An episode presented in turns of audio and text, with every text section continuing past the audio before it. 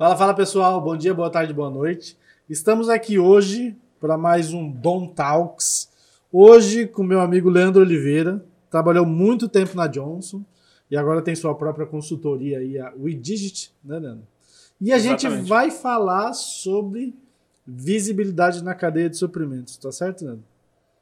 Absolutamente. Como Correto. É você, como é que você caiu nessa indústria, cara? Como é que você caiu na indústria farmacêutica? Como é que eu caí na indústria farmacêutica? Vamos lá. Minha bagagem é técnica, né? É, formação em TI, trabalhei durante muitos anos na área de petróleo, gás, energia.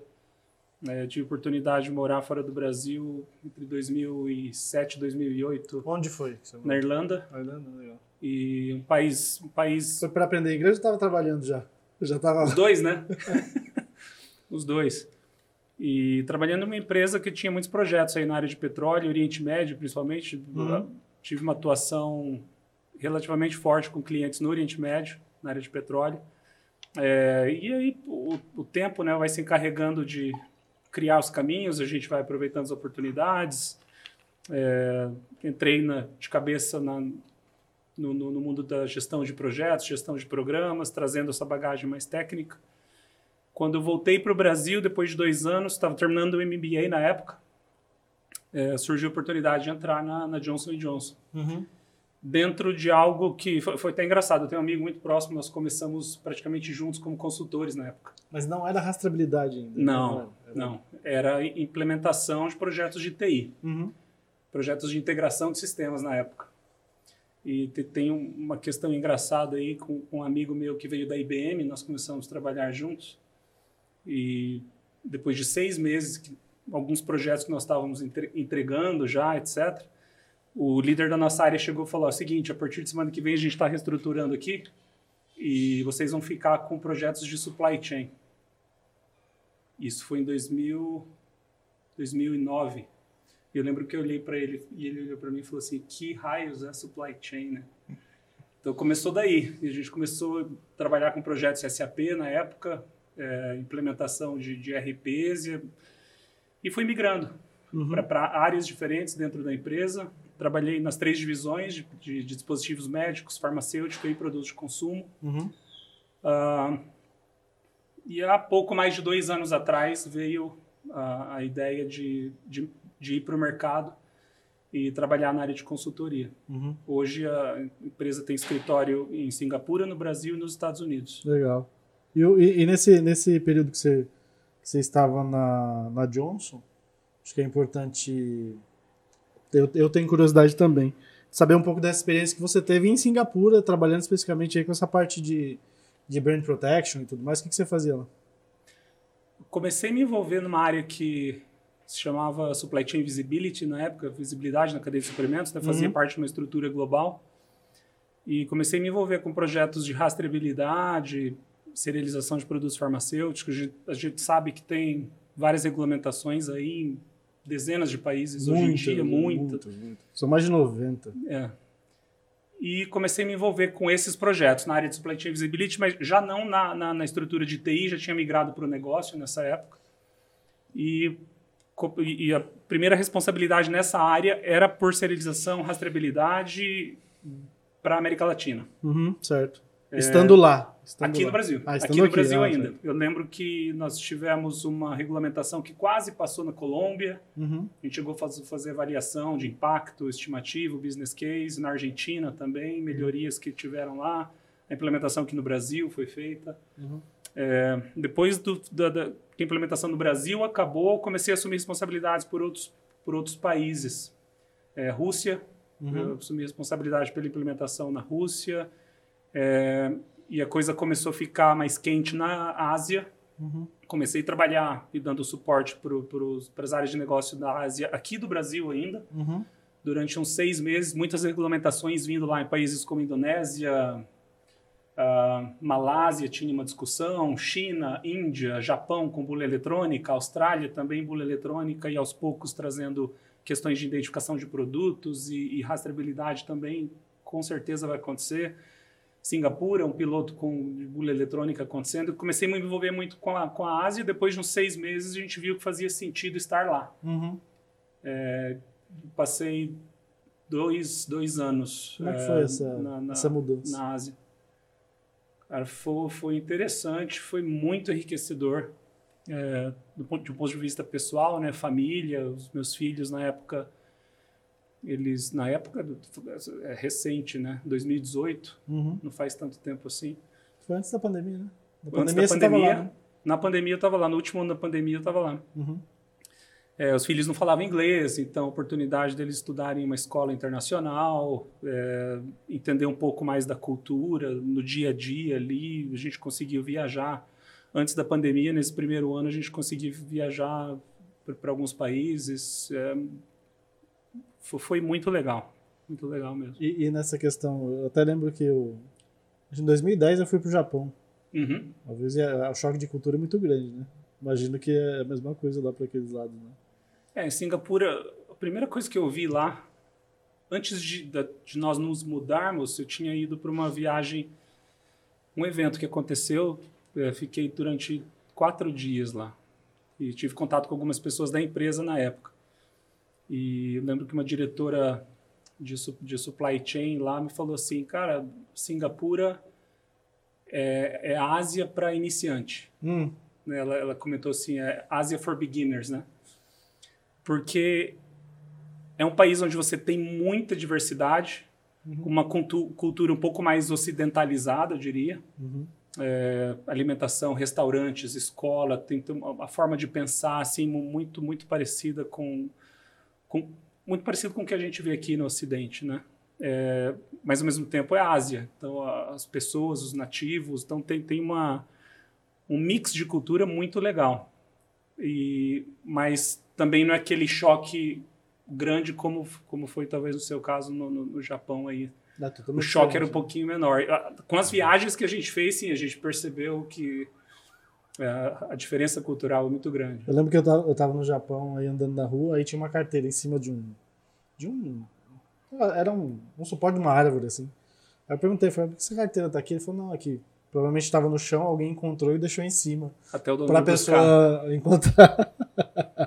a bicicleta fica lá o dia inteiro sem cadeado no, no metrô, né? A pessoa vai de bicicleta no metrô, deixa lá a bicicleta, vai, volta e fica lá. É, Japão é um caso à parte, né? É. Singapura tem um pouco disso também, mas uma, coisa interessante da Ásia, até compartilhando aqui um pouco da experiência que a gente teve nessas viagens, é que mesmo nos países mais relativamente mais pobres, né, com um desenvolvimento menor, etc., tem questões sociais de distribuição de renda que é muito parecido com o Brasil, né? Uhum. É, entre classes, etc. É, problemas de corrupção em vários países, mas uma coisa que a gente não vê, como vê aqui, é assalto à mão armada, roubo. Uhum. Então você tem uma dá uma impressão que você tem uma segurança maior quando você está andando na rua. Sim. Né? Mesmo numa cidade grande, talvez até não próximo do centro, mas na periferia, uhum. à noite, você não se sente inseguro como a gente sente aqui. Apesar de outros problemas, mas essa questão da segurança, é, na Ásia de maneira geral é interessante isso. Quem já teve a oportunidade de ir para lá deve ter sentido. Eu até tive a oportunidade recentemente, eu fui para a Kema, naquela feira farmacêutica que tem em uhum. Frankfurt. E a e até no, quando eu cheguei no hotel, eu perguntei para a moça, falei, ah, dá para ir para a feira aqui? Ela falou, dá, dá sim. Eu falei, eu falei, é seguro? Ah, deu risada, falou, ah, é sim. Aqui é a Alemanha. De onde você Ela sabia, era você, não é Brasil não. não. Mas é engraçado. Agora, é, pegando aí no, no, no, que a gente veio, veio debater aqui hoje, qual que é o conceito de visibilidade na cadeia de suprimentos? Porque eu acho que para talvez em alguns setores isso é mais natural, como a gente está falando de farmacêutico, né, que é de onde a gente vem, mas isso se aplica a, a diversos segmentos, né, ou seja, da, da indústria uhum. no geral. Mas qual que é o conceito por trás aí? Por que, que alguém, por que, que uma empresa lá se preocupa em projetos de visibilidade na cadeia de suprimentos? Bom, é... Até Falando... se quiser puxar para o farmacêutico também, não tem problema. Assim, o que, que, o que, que faz com que uma empresa do tipo da Johnson, assim, por exemplo, ou essas que a gente conhece, ela se preocupe com, com isso? É, boa, boa pergunta para a gente começar a discussão mais técnica aqui, né? É, até dando um passo atrás, falando um pouquinho o, o que é cadeia de suprimentos. Talvez tenha alguém Sim, ouvindo a gente aqui que não é, que tem uma ideia mais superficial, etc. Mas mesmo assim, passando assim bem superficialmente, tudo o que acontece é, é, de movimentação de materiais, transformação desses materiais por, por diferentes empresas, até um, um, determinado produto chegar na mão de uma pessoa, de um consumidor, é considerado supply chain. Né? Uhum. E, e, quando a gente fala tudo o que acontece, envolve aí pessoas trabalhando, processos, tecnologia e, e assim por diante. transporte desses materiais. Pensando aqui numa fábrica de chocolate, um exemplo bem simples. Né? A, fábrica precisa do, do cacau, do, de açúcar, de, de, um, de, de uma embalagem. Uhum. É, só que a cadeia não começa ali, ela começa bem antes. Né? O compra, cacau, né? onde que produz esse cacau? Uma fazenda, vai para uma cooperativa, a cooperativa vende para um distribuidor, o distribuidor vende para fábricas, e simplificando o processo. Né? E esse fluxo de transformação de materiais é exatamente o que é a cadeia de suprimentos. Quando a gente fala de visibilidade na cadeia de suprimentos, é, para mim uma coisa que é extremamente importante que eu considero como sendo a fundação de tudo de tudo que vai trazer benefício é, e vantagem competitiva para qualquer empresa. Uhum. O que é a visibilidade nesse contexto? Né? A capacidade de você conseguir rastrear esses materiais, independente do produto acabado, matéria-prima, mas conseguir ter uma visibilidade de como esses materiais se movimentam ao longo da cadeia, rastreando isso de alguma maneira é, ter visibilidade de como esses materiais se transformam ao longo da cadeia, como eles se movem, como eles são transportados. Essa definição pode parecer simples, mas a execução é extremamente complexa. Uhum. Né? Dando alguns exemplos aqui, algumas perguntas que, quando a gente fala em visibilidade na cadeia, precisam, precisam ser consideradas. De onde vêm as matérias-primas? Como elas chegam até né, até a empresa que precisa delas para produzir alguma coisa.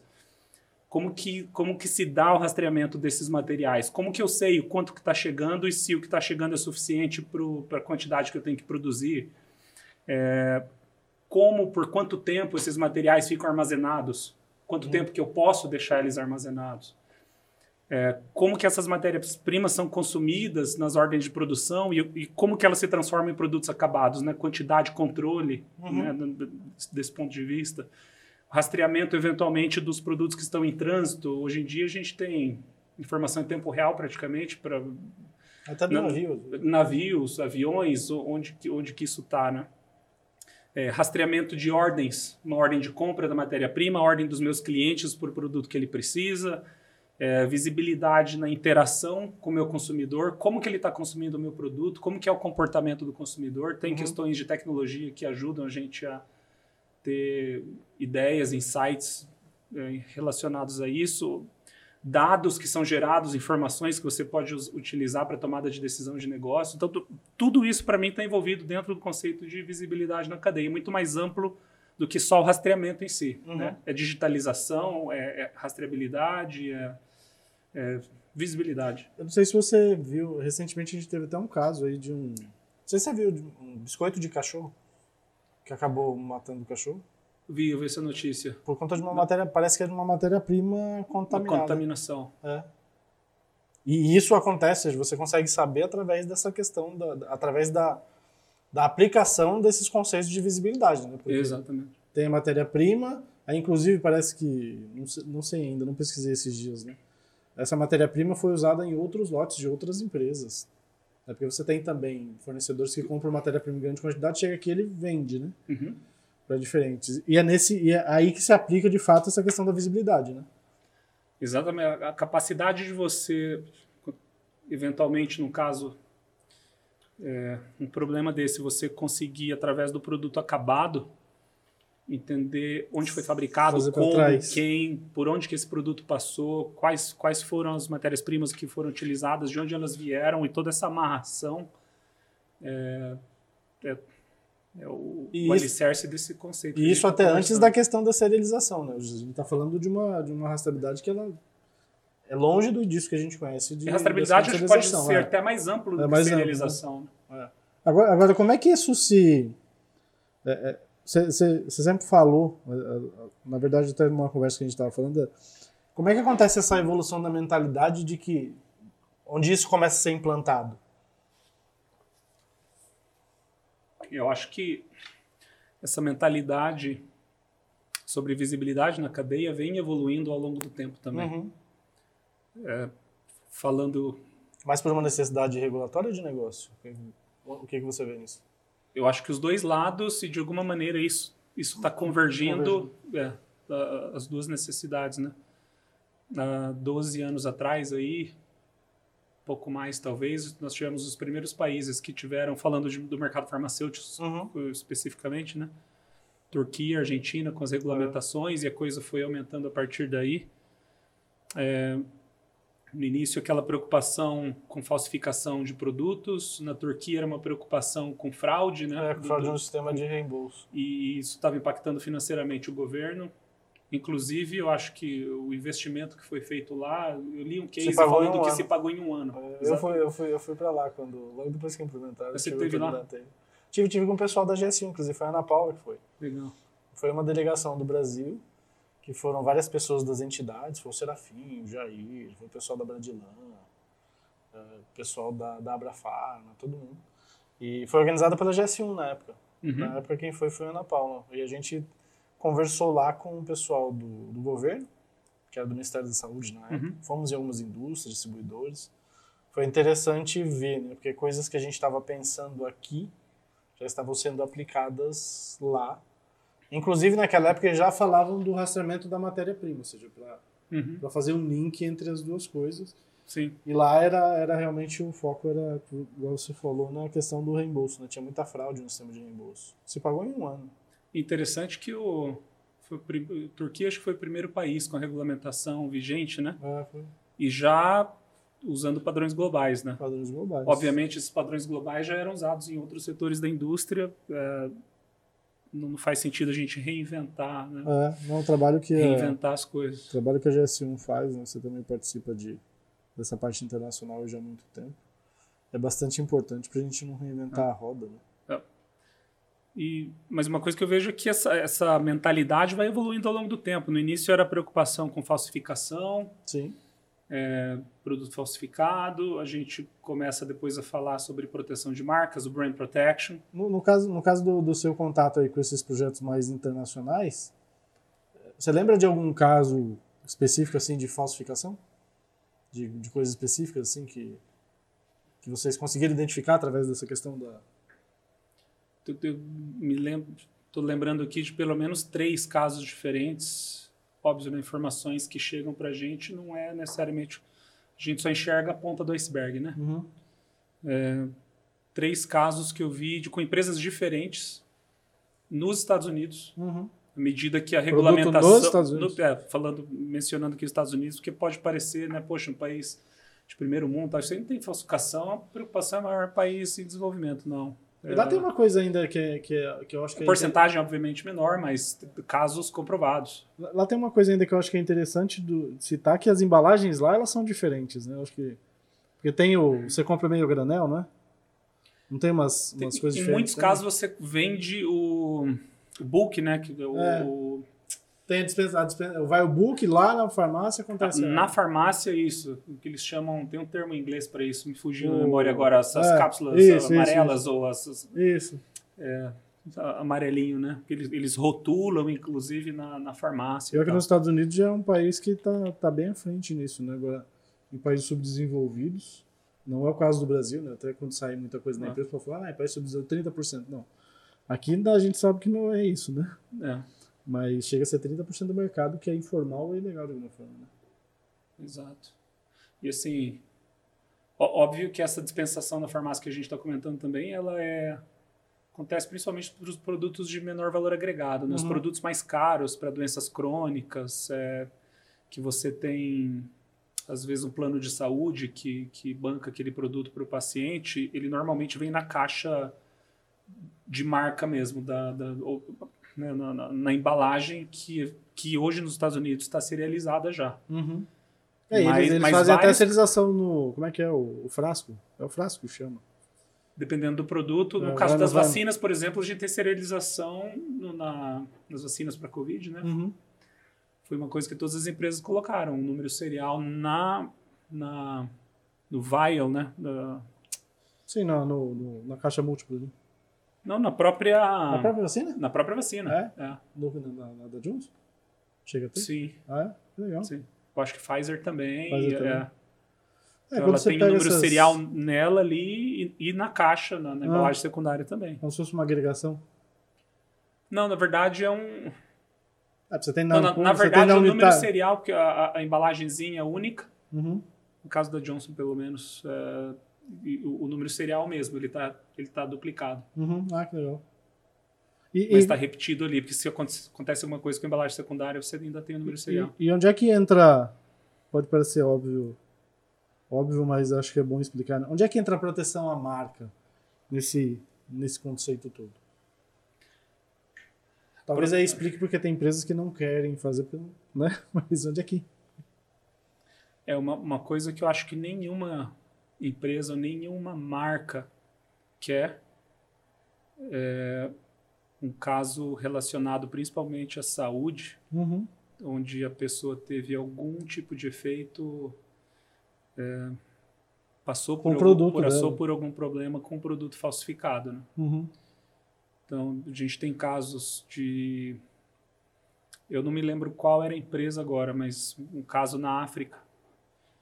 Em alguns países onde o, um medicamento para tratamento de câncer estava sendo falsificado e, e o, o que tinha lá dentro era, um, na verdade, um analgésico. Uhum. Você não tinha nenhum tipo de princípio ativo para o tratamento de câncer, mas você tinha um analgésico, a pessoa sentia Sentia. diminuir a dor, mas isso há alguns anos atrás. Eu lembro que quando eu estava na, na Se Interfarm, Interpol se envolveu, teve, né, normalmente essas agências se envolvem nesse tipo de no investigação. começo desse processo aqui, não era a intenção falar disso, né? Assim, tão especificamente.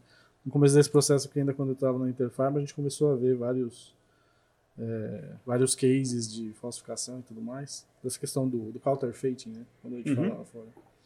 E o, e o lance era que nos melhores casos, não sei se dá para dizer que são os melhores, você tem alguma coisa dentro que não tem um efeito negativo.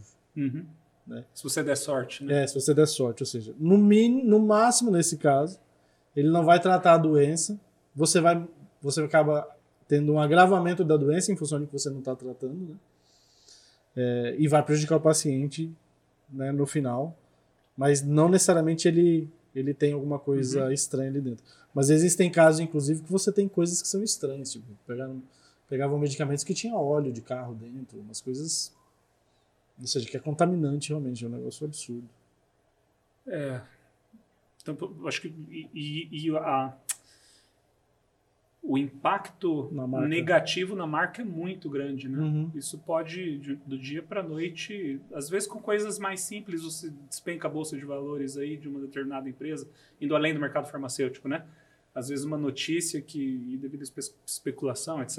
Não, teve aquela você história um do suco não absurdo. lembro se você lembra do suco, que tiveram que vender a marca do suco, uma empresa grande, não vou falar o nome. Aham. Vendeu a marca do suco porque.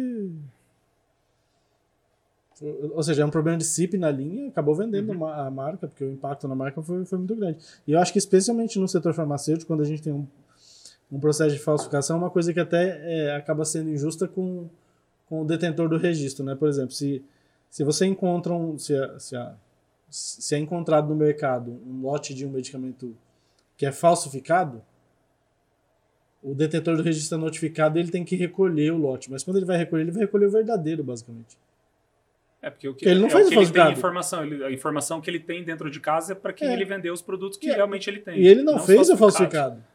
Ou seja, o verdadeiro, que é o dele, ele não, não tem risco. Ou seja, você ainda tem um impacto no negócio em função de que é uma situação incontrolável, mas você acaba recolhendo aquele que não vai fazer efeito, porque o falsificado Uhum. não foi ele que colocou na cadeia. Exatamente. E aconteceu recentemente, teve um caso até recente, e até quando, quando a gente vê, que foi noticiado pela Anvisa, inclusive, de um produto que ele foi encontrado falsificado, e quando você tem que recolher, era de uma empresa internacional. Você acaba recolhendo o, o válido, o, o Uhum. real mesmo. Aham. Concordo contigo. Ou seja, o, e, o, e o impacto é, é grande demais. Né? E, e a questão é se coisas ruins vão acontecer, né? Eu- não é uma pergunta se se vai acontecer algum problema. É. Problemas acontecem. O- eu acho que o principal risco é quando acontece um problema desse tipo, você e a empresa não tem dados suficientes para conseguir rastrear, gerar a visibilidade que a gente estava falando aqui no início é, e conseguir identificar, poxa, poxa, esse problema aconteceu com quais lotes? Foi só esse? Quando eles foram produzidos? Onde que estão os produtos? O que, que eu tenho no meu estoque? O que, que eu não tenho aqui? É, que tipo de comunicação que eu preciso ter com os meus fornecedores? Porque normalmente isso é cascateado ao longo da cadeia, uhum. né? Não é uma coisa... Às vezes tem uma matéria-prima é, contaminada ou contaminação pode acontecer na sua própria é, fábrica, mas visibilidade é exatamente isso. Você conseguir, pelo menos, quando um problema desse acontece, você conseguir tomar ações que vão diminuir o impacto para tanto para a empresa quanto para a sociedade, para os consumidores, pacientes, etc. Agora, é, quando a gente está falando da, da, da de, desse processo que a gente está hoje, onde a gente acaba vendo que, que existe, existe uma preocupação nessa questão de ter visibilidade, né? Você acha que isso, por acaso, é de alguma forma não, não, posso dizer fomentado, né? mas ele acaba sendo se tornando importante porque a velocidade que a gente tem informação hoje é muito rápida. Então, por exemplo, o impacto que você tem numa marca, pelo fato de que você tem informação muito rápida na, no mercado, acaba sendo, por exemplo, um, um ponto de, de que acaba criando a necessidade de ter visibilidade na cadeia. Ou seja, hoje de repente um consumidor pega uma coisa falsificada, ah, sei lá, pode estar, a gente está falando de Brasil aqui, sei lá, de repente o cara pega lá no Ceará posta numa rede social e começa a criar uma, uma, uma onda negativa em cima daquilo, começam a, a postar e, o, e, ou seja, a informação ela acaba, ela acaba circulando muito rápido. Você acha que em função disso, de que a gente tem cada vez mais informação, a gente acaba tendo mais, maior preocupação da indústria em, em, em ter visibilidade para poder responder rápido a esse tipo de, de, de, de, de evento? Com certeza, acho que num caso desse, um dia de atraso para você ter uma posição ou conseguir tomar ação pode ser muita coisa, né? Uhum. É, eu acho que aí a gente entra também, amarrando esse ponto que você trouxe, no que a gente tinha comentado uns minutos atrás sobre a evolução da mentalidade, né? Sim. Falsificação era a primeira preocupação, proteção de marcas, aí a gente começa a ver empresas que tem uma preocupação relacionada à automação, uhum. Né, eficiência, exatamente conectada com velocidade. Conseguir ter esses dados centralizados em algum lugar, tirar relatórios disso de, de forma mais ágil, uhum. é, a, automatizar o meu processo de recebimento e saída de materiais num, num centro de distribuição, por exemplo, porque o produto está melhor identificado, porque, porque eu tenho sistemas que têm né, é, tecnologia que me permite ter a minha, a minha, operação acontecendo de maneira mais rápida e também ajudando na, na investigação. Uhum. Então, acho que, de novo, acho que está relacionado com essa, com essa evolução da mentalidade. Eficiência, produtividade, velocidade. E depois a gente talvez uma quarta onda aí que a gente deve falar um pouquinho mais para frente, é, durante o bate-papo, sobre que as empresas estão já visualizando como um benefício muito grande que é a interação com o consumidor final. Fidelização da marca, né, uma conexão maior da marca com, com o consumidor na, lá na ponta. E eu até, eu até pegando isso que você falou da identificação, estou até me lembrando de uma, de uma coisa. A gente acabou se encontrando no evento lá da GS1 que teve o Brasil em Código, né? Sim. E a própria GS1 já está fomentando o uso do, do Data Matrix em outros, em outros setores, né? Uhum. Sem serial, né? Ou seja, você tem ali o GTIM, o lote e a validade, ou seja, identificação mais robusta mesmo em outros setores. A gente já vai começar a ver isso daqui a pouco em produto de consumo. Uhum. Né? Porque Sim. O setor farmacêutico sempre foi muito. Cosmético. Cosmético. O setor farmacêutico sempre, sempre. Foi, foi, muito avançado nisso por conta de regulamentação, né? Uhum. Mas isso vai começar a permear em outras cadeias e reforçar, inclusive, isso que você está falando de ter uma interação com o consumidor, né? Exatamente. Eu lembro daquelas promoções do Faustão que tinha da, acho que da Procter Gamble, que você tinha que ler o código de barras, cortar o código de barras da caixa.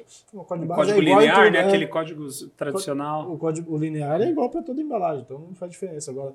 Inclusive para ações de marketing, né? Uhum. E você interagir com o consumidor por essas questões de marketing, né? aumentar o, a receita de alguma forma. É, imagina, por exemplo, uma empresa que consegue identificar que houve uma contaminação em determinado lote ou às vezes não precisa nem ser algo grave como uma contaminação. É, eu lembro de uma história de um produto, não tinha nada errado com o produto em si, mas o, o blister, né, com quatro cápsulas, ele estava dobrado. Uhum. Ele estava é, dentro da caixa, ele, ele não, não estava como deveria estar visualmente falando. Uhum.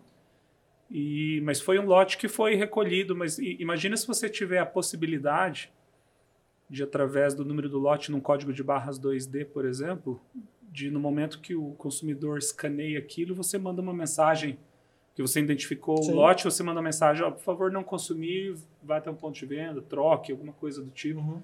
E, e, evitar o, o, consumo, né? Você tem, você tem nessa, nessa experiência que você teve lá em Singapura, que você viu até implementação em outros países, você tem de cabeça assim, algum case prático que aconteceu dessa questão da interação com o consumidor? Mesmo que seja fora do setor farmacêutico? É, um piloto que nós estávamos trabalhando estava relacionado à bula eletrônica. Bula eletrônica é legal. É, alguns países hoje em dia já permitem que você tire a bula impressa se você tiver tecnologia digital. Que, digital. Uhum. Austrália é um exemplo, Singapura é um exemplo também, e o, o órgão regulatório estava fazendo um piloto com algumas empresas eu, nesse sentido. Eu até vi, uma, vi, vi essa questão da bula, até de um pessoal que estava fazendo a bula em outros idiomas, né? Uhum. Ou seja, você, você, pode estar em qualquer país, você vai Sim. ler a bula eletrônica, você consegue ver a bula em outros idiomas ali, ou seja, depende de onde você esteja. Exatamente. Que era por conta da, até do pessoal da Ucrânia, né? Eles estavam em outros países, estavam comprando medicamento, ele conseguia fazer a leitura da bula eletrônica e, e, e conseguir ler no idioma dele. É, isso foi uma, uma experiência bem interessante, porque para Singapura, o nosso piloto ainda não estava utilizando é, esse novo padrão da GS1, Digital Link. Uhum. De repente a gente pode até comentar dele é, ao, ao, longo da conversa aqui. Ainda nós não utilizamos ele, mas é, o último projeto que eu tive antes de sair da, da, da empresa aí um ano e meio atrás, da, da Johnson Johnson, foi um aplicativo usando o Digital Link uhum. é, para uma necessidade interna, é, regulatória também, mas era um aplicativo que é basicamente para escanear um código, um data matrix, para você não precisar colocar um segundo código no, no produto e que te desse informações de acordo com a necessidade do usuário. Uhum. Né? Bem flexível. E esse aplicativo hoje está sendo usado para para essa crise da Ucrânia. Uhum. Então, é, nós desenvolvemos o aplicativo, não tem o logo da empresa. A, a ideia realmente era fazer ele sem estar tá vinculado a uma empresa. A única maneira de você saber que foi desenvolvido pela, pela Johnson Johnson é se você entrar nos detalhes no uhum. momento de fazer o download e ver quem foi o desenvolvedor. Uhum. Mas hoje em dia tem empresas aí como a Bayer uh, é, e, Bayer, outras empresas usando o mesmo, o mesmo conceito uhum. para a pessoa ter a bula eletrônica na linguagem dela de um medicamento que ela precisa fazer uso, mas ela não está no país dela, exatamente. E exemplo legal que você trouxe. O que a gente mais tem nessa questão da, da embalagem, quando a gente está falando dessa digitalização, a gente tem a, essa evolução do código de barras, a gente pode ter também radiofrequência, né? Radiofrequência, principalmente para automação, né? Você já viu cases de radiofrequência no produto final? Já. Já? Já. Mas assim, direto da fábrica, direto do fabricante? Ou... Porque aqui a gente, então, nós tínhamos aqui no Brasil, mas empresas colocavam depois. Mas direto do fabricante, já viu? Direto do fabricante, ó, se, você, a gente. Vamos lá. No, no, mercado farmacêutico, alguns produtos de alto valor agregado já vi com, uhum. com utilização do, de, de radiofrequência RFID uhum. para dispositivos medical devices, né, dispositivos médicos também, implantes, Sim. Sim. É, principalmente produtos também que têm uma, um ciclo de vida longo. Uhum. Às vezes você manda para para o hospital um kit que tem lá um implante para joelho com determinados tamanhos. Aquele kit fica no hospital, eles usam para uma determinada cirurgia e o médico só vai saber qual produto, qual, qual SKU é exatamente, eventualmente vai, né? exatamente vai usar no momento da cirurgia, no que a pessoa está né? É, esse kit, então ele, o produto vai e volta, porque depois ele volta para um processo de esterilização. Então, todo esse processo de vai e volta, do ponto de vista logístico, faz muito sentido você ter o RFID um, num setor, um case muito legal da Decathlon. Como é que é isso? A Decathlon, globalmente falando, todos os produtos deles, sem exceção, mesmo, é, mesmo os produtos que, que o RFID não se paga, uhum. para você ter uma operação padronizada, ele tem também uhum. uma, uma, etiqueta RFID. E ele sai do fabricante com RFID. Lembrei de uma coisa que você. Falando disso aí, eu fui. Eu estava Recentemente eu, via, eu viajei, que eu fui lá pra Quema, e eu, eu tive que comprar cueca. É até engraçado isso. Eu tive que comprar cueca, fui atrás de comprar cueca. Eu tava na Itália. Aí fui na H&M, quando eu peguei a cueca, o, o pack de cueca tinha um Data Matrix. Aí eu comecei a ler, para saber, comecei a ler serializado. Uhum. E atrás tinha uma etiqueta de RFID num pack de cueca. Na H&M. Na, na H&M. Eu até guardei inclusive, a imagem. Inclusive a H&M, a pessoa, o head, a pessoa responsável hum. por serialização e rastreabilidade na H&M, ele veio do mercado farmacêutico. É. é. Achei engraçado. Ele exatamente. É. Eu, eu, me conectei com ele no LinkedIn faz um, alguns meses atrás. É, achei engraçado. Eu falei, falei cara, já estão usando aqui. Mas sabe o que aconteceu, na verdade? Eu, eu até vou escrever um artigo disso. eu, eu vi um, uma vaga. Vou chamar cuecas e medicamentos. Cuecas e medicamentos. por, por que, na cueca tem, no medicamento não tem em alguns lugares ainda, né? Mas eu, eu tinha visto um post no LinkedIn, e, só que o que me chamou atenção é que era uma vaga para uma pessoa que ia ter, tomar conta do processo de rastreabilidade para HIM. Eu falei, nossa, os caras estão entrando nessa uhum. área. A, a, pessoa que fez o post era o, o dono da vaga, quem estava contratando, fui olhar no, no, no, no, perfil dele, ele veio do mercado farmacêutico, passou por duas, três empresas farmacêuticas, a HM contratou, uhum. e eles estão implementando globalmente o processo e de serialização e rastreabilidade. E eu cara. comecei a ler várias roupas dentro da loja, para ver, os, ver, ver a relação de jetim, porque tem Entendi. algumas informações dentro do, do barcode, depois posso te mandar uma foto. Dentro do, do Data Matrix que são específicas deles, né? Eu, eu queria saber se era jetim por tamanho, se não era, uhum. comecei a ler, comecei a ler na loja, várias roupas, toda loja serializada. É, todo, todo, todos os produtos realizados. Eu achei fantástico. Eu tive, tive prazer de bater aí bater um papo. Eu mandei uma mensagem, ele respondeu uns dois meses atrás, a gente bateu um papo, uhum. tentando entender a estratégia. Ele falou, não, realmente, tem um investimento muito grande, por, só que, assim, a gente não, não tem nada a ver com regulamentação. É benefício é. interno, a gente está vendo... Né, a alta liderança da empresa está vendo o benefício disso. E, ruptura? E Será que é redução de ruptura? O que, é, que é? Mentalidade mesmo, mindset. Mas né? o que, que eles encontraram? Vocês chegaram a conversar que eles encontraram alguma coisa já que, de que, acaba, que acaba vendo ROI ali? Exatamente. É, gestão de inventário, que é, é praticamente né, saiu da loja tempo real. Sim, é. Os sistemas estão integrados. Ele tem visibilidade do produto na unidade de venda. Uhum. Onde que isso está ao longo da cadeia. Tem muita coisa relacionada à automação. Uhum né, possibilidades de automação. Sabe porque está com o RFID junto ali, né? É. Dá um exemplo. Saiu, vendeu um determinado produto, um determinado dia, um determinado jetim vendeu mais. Aquilo já dispara um alarme automático, uma ordem de compra da loja para o centro de distribuição regional vai acontecer de forma automática. Não uhum. tem ninguém que fica olhando estoques, é, né? É, a gente está falando de, de coisas que vão até para o caminho da inteligência artificial. Aí. Uhum. Porque, no, no, fim das contas, o conceito de internet das coisas é basicamente isso que a gente está falando. Internet uhum. das coisas, realmente você tem identificação única na unidade de venda, rastrear como que isso está se movimentando e tomar ações mais rápidas. Né? Uhum. O produto nunca vai faltar na prateleira, é, uma gestão de inventário, você deixar o inventário um passivo mínimo mínimo possível, mas ao mesmo tempo não faltar, Sim. esse tipo de preocupação. A Decathlon, por exemplo, é, em muitos países, aqui no Brasil não ainda, porque o que acontece? Já há anos, se você entrar numa loja da Decathlon aqui no Brasil, já, já tem uma etiqueta de RFID, já uhum. vem da fábrica. É. Isso há muitos anos. Uhum. Só que a, a rede aqui no Brasil estava usando isso mais para aquela, para aquele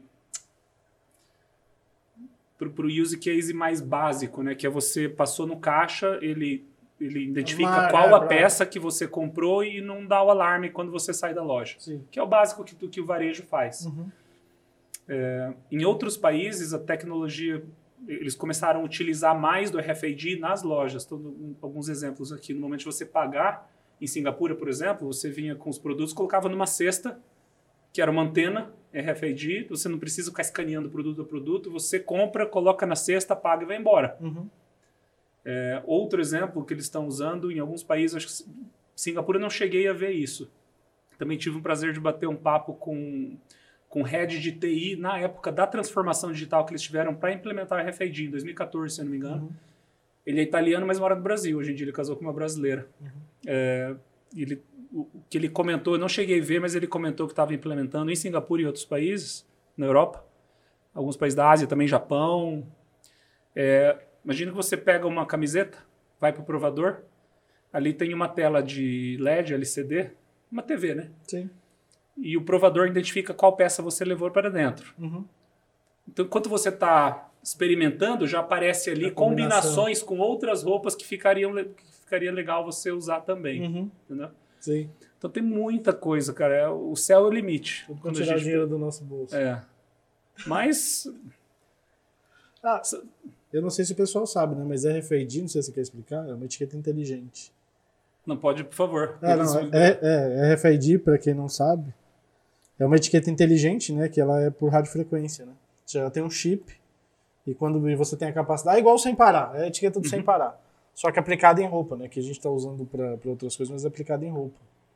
E é um negócio super interessante, né? E uma coisa que é, que é interessante também, você deve se lembrar disso, é que medicamentos, essa questão da rastreabilidade começou na Califórnia com a RFID, né? Acabou depois, com, né? Com o Epidgree na com época, Epidgree, né? exatamente.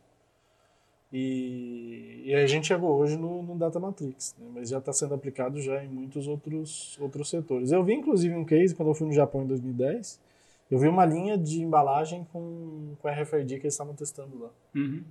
Interessante. Era, era em, em, em bottle, né? Em frasco. Era muito interessante. Mas ainda era muito caro a etiqueta, né? Hoje está barato. É, hoje em dia está mais barato, né? Tá. É, e uma evolução do, do RFID que eu não tinha conhecimento, fiquei sabendo disso há coisa de poucos meses atrás. Uma empresa, você pode falar o nome da empresa aqui, internacional pode, também, pode. o Williot. Hum. Quem quiser pesquisar depois, com W, né? Willi, Williot, com dois L's. E I normal. Se deve, ser de não, é w, deve ser de Will IoT. Deve ser. É, W-I-L-L. I-O-T. I-O-T, exatamente. Will IoT. Uhum.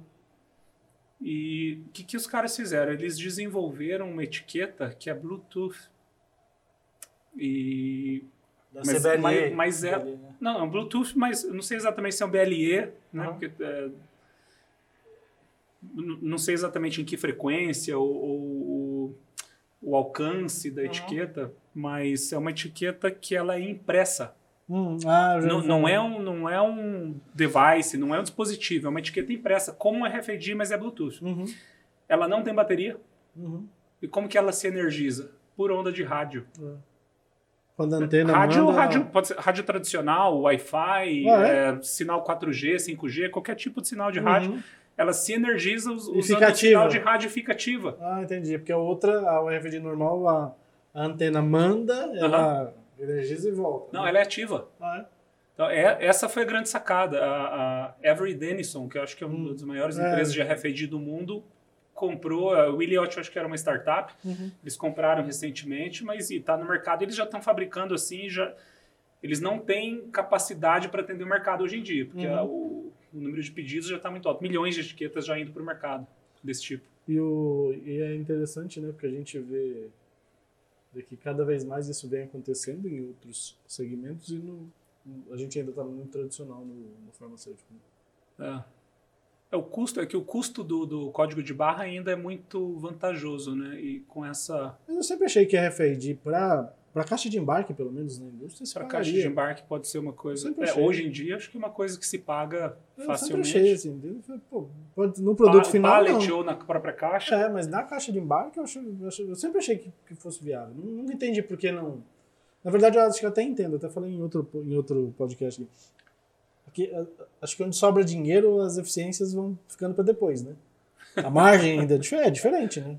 Existem outros setores que a margem é muito apertada, cara tem que procurar otimizar, mas a indústria farmacêutica a gente sabe que ainda é um pouco diferente, né? É, e essa questão da identificação do produto que a gente está falando é muito importante, né? Porque identifica, seja através do RFID, ou BLE, outro tipo de sensor inteligente, ou código de barras, e tem vários códigos de barra, né? Linear mais tradicional, mais antigo, tem setores da indústria que acabam usando o QR Code, ou o próprio Data Matrix.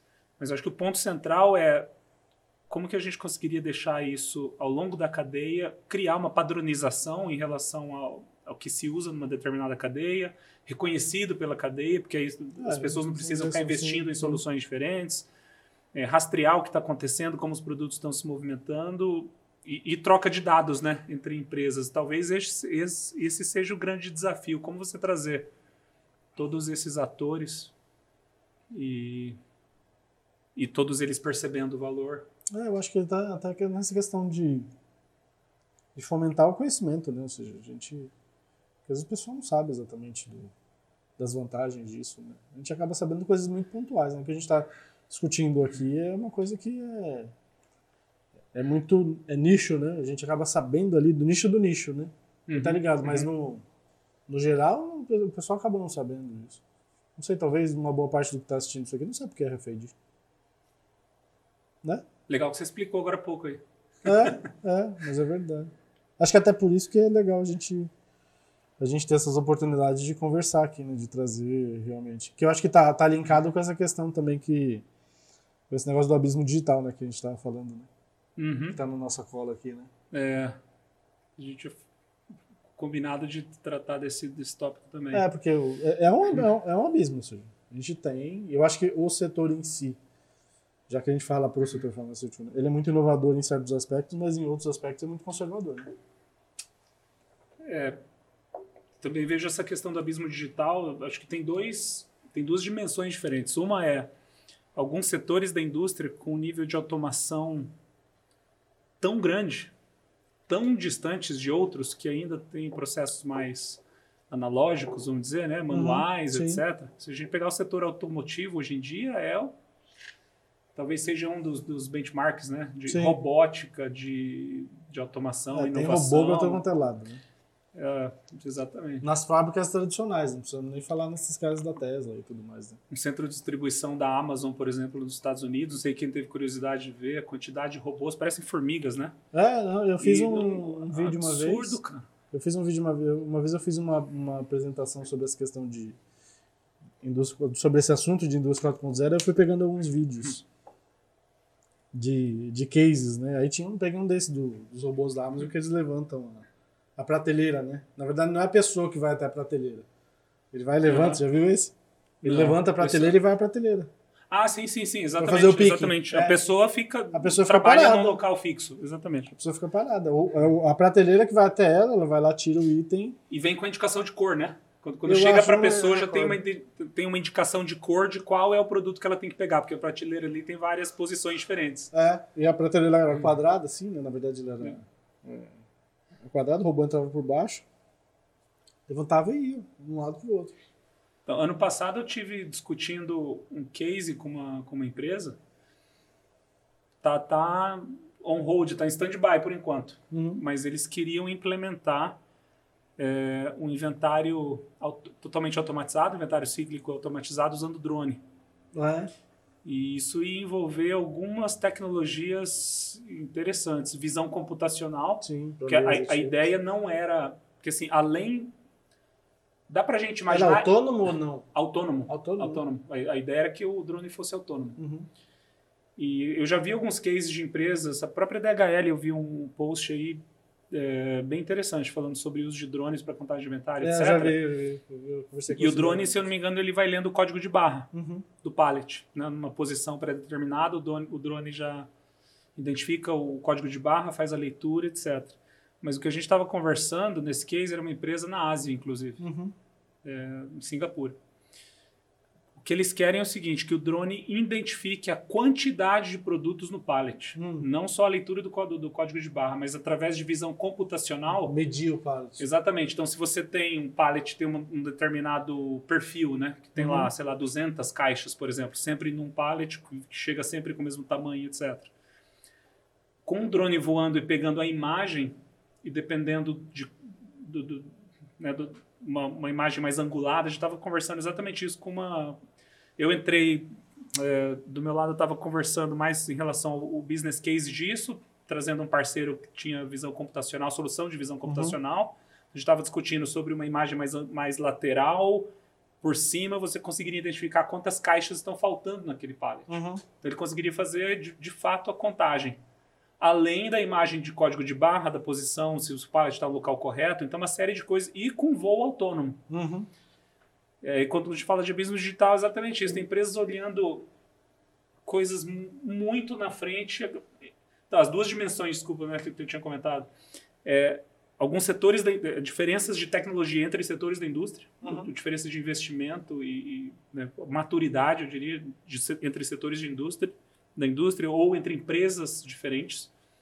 E outra dimensão é dentro da própria empresa. Algumas áreas que são muito automatizadas e outras que eu, ficam, ficam no esquecimento. Pegando isso que você falou do drone, uma vez eu estava pesquisando, é, a gente fez uma aplicação de que fazia inspeção visual, né? Mas eram imagens, né?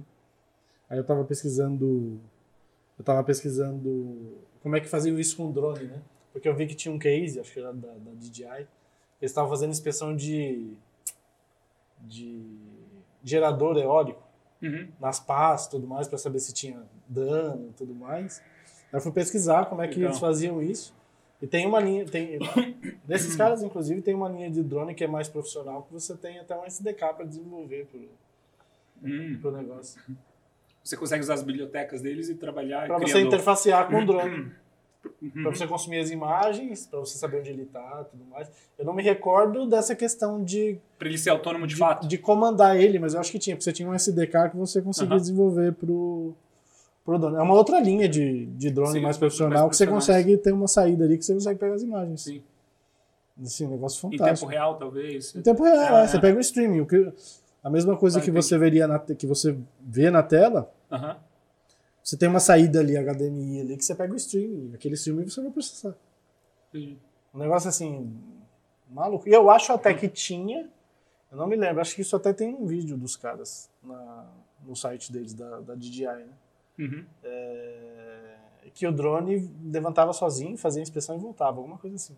Uhum. Eu não me recordo, faz algum tempo que eu, que eu vi isso, de curiosidade, assim, que eu tava, tava pesquisando tudo mais de curiosidade mas é, tem muita muita o abismo até pra gente né? Muita coisa é. que a gente não acaba Difícil vai, conseguir vai acompanhar o que está acontecendo né? é, outro dia tem uma aplicação de celular não lembro o nome inclusive que você consegue fazer inspeção contagem de produto. O cara até o case eu não lembro o nome do, do aplicativo. O cara contando madeira no caminhão não era aquele de madeira com tijolinho num pallet era não, não, não, não sei se era parte, mas ele tava. Pallet eu vi um anúncio de um aplicativo ele desse. Contando, é, ele contando madeira assim num, num caminhão. Eu já vi um anúncio de um, de um aplicativo desse. Então, assim, no celular, você vê como esse negócio é. vem evoluindo ao longo do Sim. tempo. Sim. Até isso que a gente estava fazendo, que eu, que eu decidi ver, isso aí é uma aplicação para saber se a área da linha de produção está liberada ou não. Você uhum. faz com um dispositivo móvel, aí você consegue identificar se tem resto de caixa tudo mais, ou se tem sujeira dentro do equipamento. Que a gente está tá testando.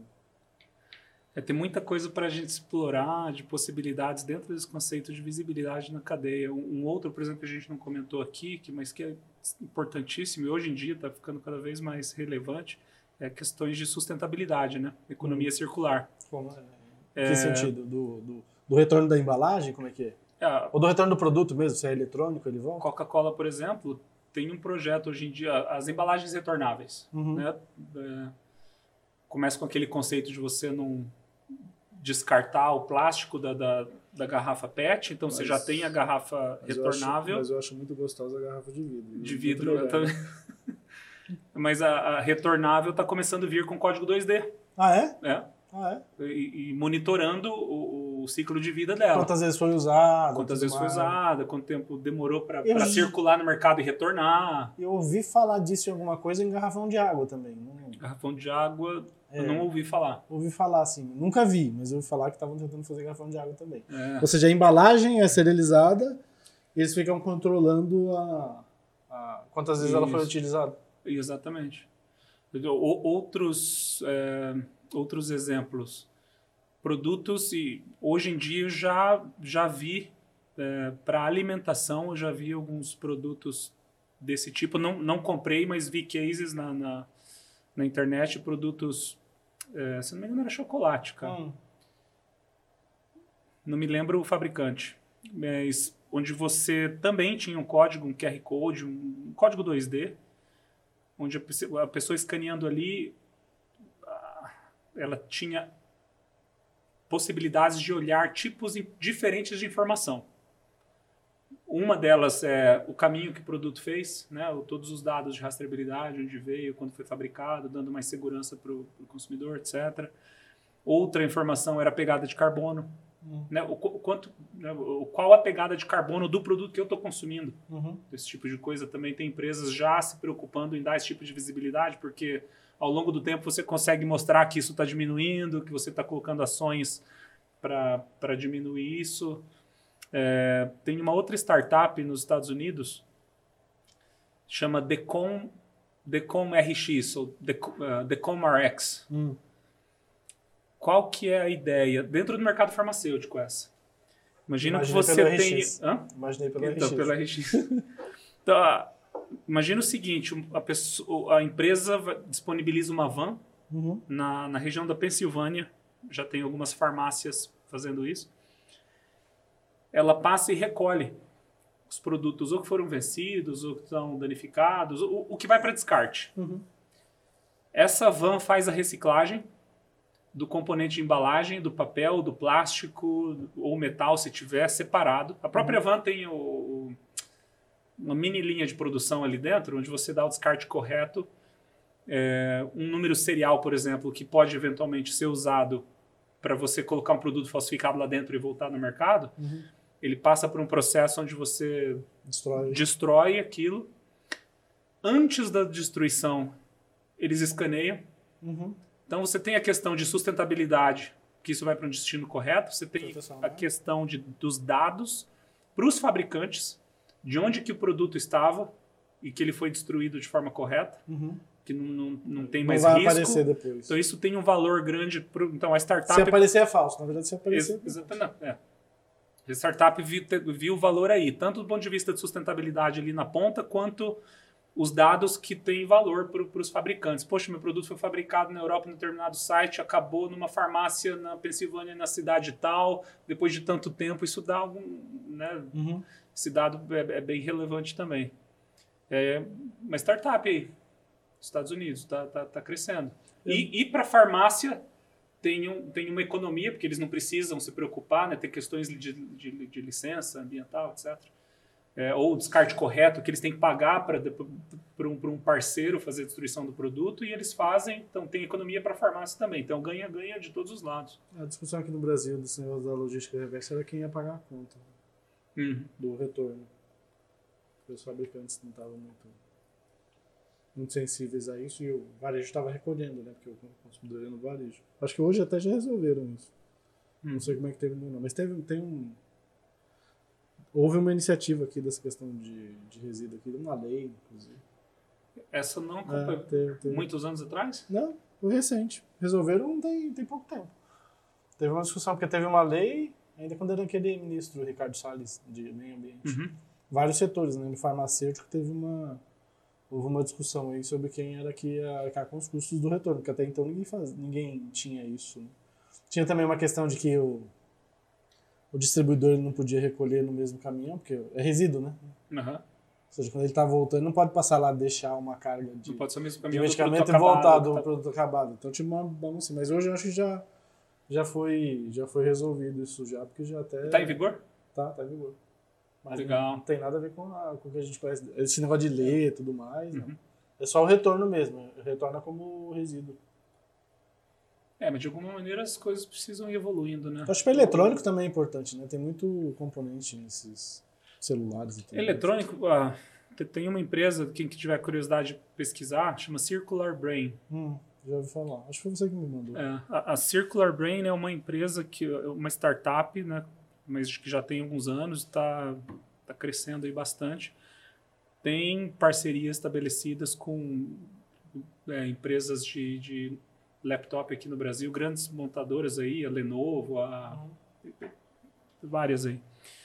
Hoje em dia na internet, se você tiver um, um equipamento, um laptop, por exemplo, para descartar, é, já, já tem um site onde você entra com os dados, provavelmente eles pedem o um número serial ali e geram um voucher para você comprar um novo. Ah, que legal. E esse novo você compra em qualquer site. Uhum. Isso é uma parceria com né, sites de e-commerce no Brasil, já tem a parceria com as, as donas da, da, das marcas E isso tudo dentro de um conceito de economia circular. Para eletrônicos, isso já está funcionando. Ele gera um voucher para você ah, tá comprar tá aí, um laptop novo. Tá aí uma ideia, né? No setor farmacêutico, aquele medicamento que sobra em casa podia voltar. E a Circular Brain é. Ganhar, ganhar desconto, porque aí o cara compraria outra do meu marca. É. Eles estão ajudando a operacionalizar esse, essas questões de economia circular aí. Uhum. Cara, mas é interessantíssimo, né? O processo todo. Né? A gente às vezes ficou muito bitolado no setor farmacêutico, depois vai vendo que tem mais coisa por aí. Né? Tem. E outros setores estão percebendo, né? Estão percebendo essas, valor antes, valores. né? A discussão, enquanto a gente chega se faz ou não faz. Apesar que eu falei outro dia também, falei, acho que já, já, já chegou num ponto sem volta, já tantas empresas que já fizeram essa questão da rastreabilidade chegou num ponto sem volta. Mas é, o que, que você acha, hum? invertendo aqui um pouco a ordem do, te fazendo uma pergunta, Onde você acha que está o, o pulo do gato em relação a essa mudança de, de mentalidade? De, né? A gente falou um pouquinho da evolução da mentalidade. Era falsificação, tem questão de proteção de marca envolvida. Poxa, dá para automatizar melhor meus processos, dá para interagir com, com o paciente lá na, lá na ponta. Eu, eu, acho é que tem, eu acho que tem uma coisa que eu acho que ainda é uma barreira no, nesse, no, no mercado que a gente conhece, que é o seguinte. É, todo, de alguma forma, a indústria sempre quis saber os estoques. Né? Saber a, a, distribuição do, do estoque, a cobertura do estoque dela ao longo da cadeia. Os distribuidores nunca quiseram é, compartilhar de forma eletrônica essa informação, fazem isso através dessas empresas de, de dados de mercado, né? Uhum. É, em função de perder algum tipo de, de benefício, negociação e tudo mais. Só que na realidade os preços já são negociados uma vez por ano na maioria dos casos. Né? Sim. Então, se eles compartilhassem os dados, a indústria ter mais visibilidade, ia conseguir colocar o produto no lugar certo, fomentar a venda, fazer com que não houvesse ruptura, mas eu acho que ainda é uma, é uma questão de uma de mudança cultural em relação aos dados serem compartilhados para a gente ter vantagem mesmo. Não estou nem falando em relação à serialização em si, mas mesmo com os dados de, de lote e tudo mais, entendeu? Uhum. Porque quando eles ficam sabendo hoje, através dessas informações de, de mercado, que eles compram dessas empresas de dados, é, de um, é, de, é uma informação de um dado que já passou, de 15 ou 30 dias atrás. Uhum. Onde ele não tem gerência sobre aquilo, se ele, se ele teve ruptura ou não.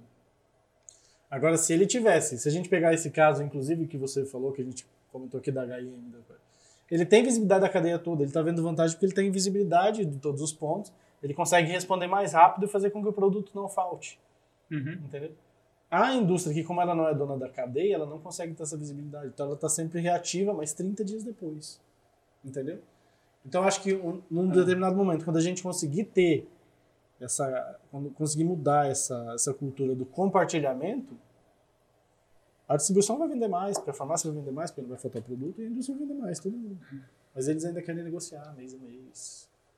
Né? Tem a, tem a, não sei se, se, se para você faz sentido. Né? Ou sim, talvez até para quem está assistindo, que, que trabalha realmente com isso, se você quiser discutir, pode vir aqui explicar para mim como funciona. Mas, mas eu acho que essa questão do, do... Maior colaboração, é. mais parceria, Exato. mais integração, né? Exato, porque é uma questão de dados. É ganha, se, uma, ganha. se uma empresa dessa, tipo Decathlon, que o cara tem tem a cadeia ali, né, que ele, ele compra dos fornecedores dele. E ele tem o meio, né, que é a distribuição e o varejo, uhum. e ele vê vantagem tendo visibilidade para ele colocar o produto mais rápido onde o produto está faltando. Isso só não acontece aqui porque a, as forças são, são diferentes, né? Ninguém, quer, ninguém do meio da cadeia quer compartilhar o dado. Sim. Entendeu? Faz sentido. Não? Sim, sim, sim. Agora, se um dia eles encontrarem uma forma economicamente viável que proteja os interesses de cada um deles, né? Eu acho que, que só tem a ganhar. Em relação ao que o produto não vai faltar. Quantas vezes você não foi na farmácia e não falta o produto que você está procurando? Uhum. Não aconteceu? Agora, quando a gente estava mesmo com, com, com problema de antibiótico, eu acho que ainda tá. Eu tive que comprar antibiótico um tempo atrás. Eu Fui em quatro ou cinco farmácias para encontrar. Uhum. Porque tinha um problema de, de falta de insumo, por conta disso não estava sendo fabricado, né? Muitos não estavam. O médico, quando estava receitando antibiótico, receitava três ou quatro, porque sabia que alguns você não ia achar. Pode ser que não. É. E eu queria, eu queria ter uma forma de, de checar se eu, onde, onde tinha o produto. A referência que a gente tem é o fabricante. Entendeu? Você conseguia fazer isso, eu conseguia fazer isso nas redes, né? Tipo, o cara de uma farmácia da Rai, ele falava, ah, eu não tenho aqui, mas tem na outra loja. Uhum. Podia ser mais uhum. fácil isso, todo mundo ia ganhar. Né? Olha, uma, uma, coisa que me veio na cabeça agora aqui, sem nem tinha pensado em compartilhar isso, mas me lembrei agora, num supermercado, hum. comprando pão de alho hum. para fazer um churrasquinho. Tinha um código, um QR Code ali, eu falei, um código 2D, eu falei que deixa eu escanear, ver o que, que é isso aqui. Curiosidade. Igual você falou da, da loja lá, começou a escanear as coisas. Quando eu escaneei, a, a página que veio para mim é onde eu, que eu conseguia comprar aquela marca. Uhum. Nossa, o, o, dono da marca colocou um código ali, você escaneia e ele te dá no mapa. Óbvio, ele pergunta né, se, se você topa compartilhar a localização. Eu falei sim. E ele trouxe ali os, os estabelecimentos próximos de onde eu estava, onde que tinha disponibilidade para comprar aquela marca daquele pão de alho. E a gente um não... exemplo, assim, um produto que não tem comparação. E a gente não tem isso muito na, na farmácia. Né? A farmácia tem muitos SKUs, né? Então tem uma questão de divisão de mix, que o pessoal de uhum. varejo entende melhor disso que eu. Você não tem os mesmos produtos em todos. Você tem ali curva. Você tem alguns ali que são comuns, mas você não, não encontra a mesma marca tudo mais. Aí tem essa. Tem essa. É questão do dado, né? Ou seja, quando, ah. quando eles decidirem compartilhar o dado, as coisas vão funcionar melhor. Mas ainda tem uma uma barreira aí que eu acho que é cultural. Até que a gente Sabe o que eu acho que pode ter é um outro, um outro, né, um outro componente é que muitas vezes as pessoas não têm ideia de quais benefícios elas podem ter com aquilo. Ah. É, dando outro exemplo aqui fora do mercado farmacêutico, mas talvez faça sentido. Um amigo, um brasileiro que mora em Singapura, a gente morava no mesmo prédio, inclusive. Uhum. É, ele é gerente de gerente sênior de inovação em uma empresa na área de petróleo, petroquímica. Ele falou, Leandro, o que, que aconteceu? Engraçado, era fevereiro isso. Em janeiro eles receberam um comunicado que, na, que para os próximos três anos a área que ele trabalhava teria 30 milhões de dólares para investir em inovação, automação e inovação. Ah, legal, pô, legal, cara. Dinheiro está vindo da alta liderança. Mas o que, que vocês vão fazer? É aí que tá, ninguém sabe. Uhum. A alta liderança falou, não, separa a grana aí, pergunta, depois a gente descobre. Né? Você sem ter um, um, um sei lá, um, um, business case, um estudo de caso, onde que a gente vai investir, o que, que a gente vai fazer, o porquê vai fazer. Acho que muitas empresas estão talvez nesse tipo de armadilha. Eu quero investir em alguma coisa, ou às vezes até sabe que tipo de solução precisa, mas algumas perguntas mais básicas assim eles acabam não fazendo. Por exemplo, é, como que eu me diferencio dos meus competidores? Isso é o básico de estratégia, não estou entrando nem em questão de, de, de, cadeia de suprimentos aqui, né? Uhum. Como que eu quero ser percebido? Quais são os meus diferenciais? Ou seja, a empresa ou organização que eu trabalho. É, o que, que eu preciso fazer para chegar lá? Tem alguma coisa relacionada à tecnologia? Pessoas eu trabalho aqui, tecnologia eu trabalho aqui. Tá. É, eu preciso implementar tais componentes ou criar tais capacidades. Então, tem várias perguntas que, que a empresa ou as pessoas precisam se fazer antes e, e gastar tempo antes de chegar à conclusão de que precisa comprar determinada solução, mas para quando, quando isso acontece, você poder extrair e explorar realmente o valor que aquilo vai te trazer. Né? Acho que o conceito que, que, vai além de, de rastreabilidade, de visibilidade na cadeia, etc.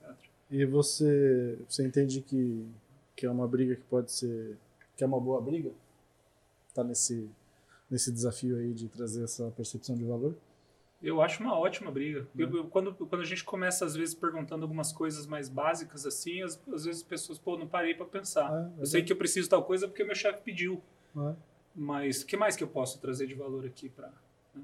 até nessa questão mesmo do que a gente estava falando de como é que a indústria eu vi aqui na, na questão da talvez isso isso seja uma isso seja interessante na questão principalmente da, da coleta de dados do consumidor, né? Já que eu não sei quando acontece o checkout, para saber se eu já tive o end of life daquele produto, ou seja, que ele saiu do mercado, talvez esse dado tenha que vir do consumidor, de alguma forma. Sim. Talvez um aplicativo móvel, alguma coisa. Alguma e, e, sem comprometer dados de privacidade do consumidor. Se, se, você consegue ter informação de qual produto foi escaneado, em um local aproximado, você não precisa nem ter a localização Exato. exata, uma região do país, uma cidade, já vai te, já vai te dar muita informação. Quantas vezes o mesmo número serial foi escaneado uhum. em lugares diferentes? Pô, será que isso aqui não está indicando uma que tá, tem algum problema acontecendo com o meu produto? Como muita... que eu posso me proteger? Tem muito a ser feito ainda. Tem um, tem um livro que eu comprei comprei um tempo atrás, eu não lembro exatamente, é um livro de, de internet das coisas, né? No começo do livro ele falava sobre o poder do 1%. Né? Uhum. Se a gente melhorar só 1%, o que, que eu ganho? Né? Então o cara fala assim, ah, se você melhorar 1% do, do consumo mundial de combustível de avião, isso representa tanto, né? tantos bilhões de dólares, sabe? Uhum. Se você melhorar 1% de tal coisa, representa tanto. 1% da cadeia produtiva de tal coisa, então, assim, é o poder de 1%. Às vezes a gente fica muito focado em coisas muito grandes, mas acho que o ganho, às vezes, é, o começo é por esse 1% que a gente tem que encontrar para ter o convencimento. Aplicando esse 1% até, né, porque alguém pode falar, poxa, meu consumidor não vai escanear meu produto, vai ser menos que 1% ou próximo de 1%. Mas imagina se, se a gente está falando de milhões de produtos que ao longo dos anos você vai fabricar e colocar no mercado, se você tiver visibilidade de 1% do que está acontecendo, vai te dar muita informação do que está acontecendo com o resto. Não, se você conseguir, por exemplo, se você um determinado produto, vamos falar, se eu conseguir fidelizar 1% a mais do quanto representa uhum. numa linha de produtos, uhum. né? Por exemplo, você pega essas empresas aí que tem 300, 400, 500, 600 SKUs, ele não fabrica tudo isso no ano, ele fabrica talvez 50, 100. Uhum. Mas pera, quantas caixinhas ele tem? Se ele aumentar 1% o volume de venda por conta da fidelização, que o esforço dele vai ser menor, quanto representa para isso de faturamento dele no final do? Uhum. E eu acho que esse é um exercício que as empresas que já investiram na questão do, de, de ter as ferramentas para fazer isso vão ter que começar a pensar. Uhum. Ou seja, como é que eu faço para melhorar? Porque agora vai ser uma questão de competitividade, de diferenciação, né? Uhum. Você tem isso na embalagem, o que você vai fazer com isso? Né? Você já tem a ferramenta, né? Você já tem o, vamos falar assim, o digital twin, o gêmeo digital. Uhum. Você tem, o medicamento foi serializado, você tem uma representação virtual dele. Agora, como é que você vai fazer para tornar esse valor? É, eu sei que a gente já estourou o tempo aqui, inclusive, mas a última coisa que me veio Opa! Opa. Só... Volta, acidentezinho acontece. É, eu sei que a gente já estourou o, o tempo aqui, mas a última coisa que me veio, me veio na cabeça aqui que eu acho que vale a pena comentar. O código, seja um código de barras ou um sensor inteligente, a gente conversou sobre algumas coisas aqui. Não é porque você tem um tipo de identificação que você só tem uma aplicação para ele. Uhum, tá. O dono da marca pode ter um programa de assistência ao paciente uhum. para uma doença crônica, por exemplo, e que o paciente use aquele código de barra para escanear, para ter alguma informação específica sobre o produto, um vídeo uhum. explicando como utilizar, se tem algum um dispositivo junto. É, o distribuidor pode, usar aquele outra. mesmo código é. para fazer uma outra coisa que, que dentro da, né, das quatro paredes dele faça sentido. O varejo pode usar aquilo para fazer, um, né, dependendo do, do, do tipo o de produto. Deles, uma, eles têm o programa deles. Programa de fidelização, é. um programa de marketing. É. Então, assim, é uma coisa que não é só o dono da marca que ganha. Ele está levando valor ou dando a possibilidade né, da, da, cadeia inteira a explorar o valor. E eu até pegando esse, pegando esse último ponto que você falou aí do do distribuidor. É, há um tempo atrás eu, eu fiz um, um, um, levantamento com algumas pessoas que a gente conhece do setor. Eu falei assim, o quanto vence de medicamento no, na distribuição e no varejo? Assim, para quem gerencia bem, pelo, pela informação que eu tive, para quem gerencia bem, chega de 2 a 3%. O cara que gerencia bem. Isso, no número, eu não lembro exatamente, eu escrevi um artigo sobre isso. Isso em, em, em dinheiro é um número absurdo que paga da implementação de, de serialização em todas as linhas. Não estou nem falando de rastreabilidade. Uhum. Ou seja, o ganho que você tem por ter ali o, o, o a validade ou lote na embalagem faz com que o, o produto ele seja mais gerenciável ao longo da cadeia. E ele não vai vencer na, na, na prateleira. Porque você tem ele, porque alguém esqueceu. Uhum. Só por conta disso, seja, a gente está falando de 1%, quanto é 1% a menos de perda na cadeia? Porque esse produto volta. Aí outra coisa que eu, que eu descobri também é o seguinte, esse produto volta e a indústria está não reclamando, por quê? Porque tem crédito de CMS quando ela manda incinerar isso. Uhum. Que às vezes é maior do que o custo de produção, então por isso que ele não liga, mas tem a questão ambiental também que todo mundo vai ter que se preocupar agora. É, e outras métricas né, que eventualmente podem ter impacto positivo se você consegue receber mais, mais rápido o seu produto, colocar ele no estoque mais rápido, se, se você consegue despachar ele mais, mais rápido também, Sim. se você aumenta a produtividade, se você garante que não tem mix-up de produto na saída, que você está escaneando tudo e, tá, e é um sistema validado que está confirmando se o produto não está vencido, a quantidade que está indo na ordem, quais os números que estão indo, para qual cliente, todo esse controle que você tem. Então, tem N métricas que você vai ter impacto positivo. Só da padronização das etiquetas que a gente conversava, a etiqueta da caixa, que... já tem um ganho tremendo para distribuição, que agora não vai acontecer por conta de... Que vai ficar mais difícil, mas assim, só por conta disso já tem um ganho tremendo. Então tem muito 1% aí no meio que, que vale a pena falar. Né? Precisam ser somados, né? Precisam ser somados. É isso aí, cara. Gostou? Legal. Da experiência? Muito bom. É, não sei nem Muito quanto bom. deu. Deu mais de uma hora já? Já? Foi mais longo já que a gente passou. fez. É, o papo foi bom. Boa conversa, valeu. Queria agradecer Obrigado pelo convite. a sua presença. Não, fantástico. Prazer estar aqui. Fantástico porque para falar desse assunto eu sinto que realmente tinha que ser você para a gente conversar, né? Porque é um assunto que a gente se debruçou há muito tempo, né? E realmente tem, tem muito ganho, tem muito ganho. É. Tem muito, muito é, ganho, acho que é a palavra. É, ganho, ganho. Né? E é ganho de, de, na, na, forma colaborativa, né? Ganho para todos os envolvidos. Exato. Eu acho que tem que ter essa questão do compartilhamento aí das informações. Em algum momento eu acho que isso vai acontecer. Né? E enquanto isso, vamos fazer as coisas funcionarem. Vamos. É isso aí. Valeu. Muito obrigado. Muito obrigado mesmo. Obrigado. Quer se despedir para a câmera aqui? Obrigado, essa aqui é do meio aqui. Ó. Legal. Não, foi um prazer estar aqui contigo. Obrigado pelo convite. Obrigado por quem, pelas pessoas que tiveram paciência, né, de, de, é. de escutar todo, toda a conversa. Mas eu acho que foi interessante. A gente trouxe bastante, bastante coisa interessante aí que pode, pode ajudar é, nas conversas que vocês estão tendo com dentro da empresa de vocês ou visão de futuro. Exato, exato. Espero que tenha contribuído de alguma maneira. Isso aí. Foi um prazer. Pessoal, muito obrigado. Deixem um like. Se você ficou até aqui o final, então, se assistiu tudo, deixa o like aí.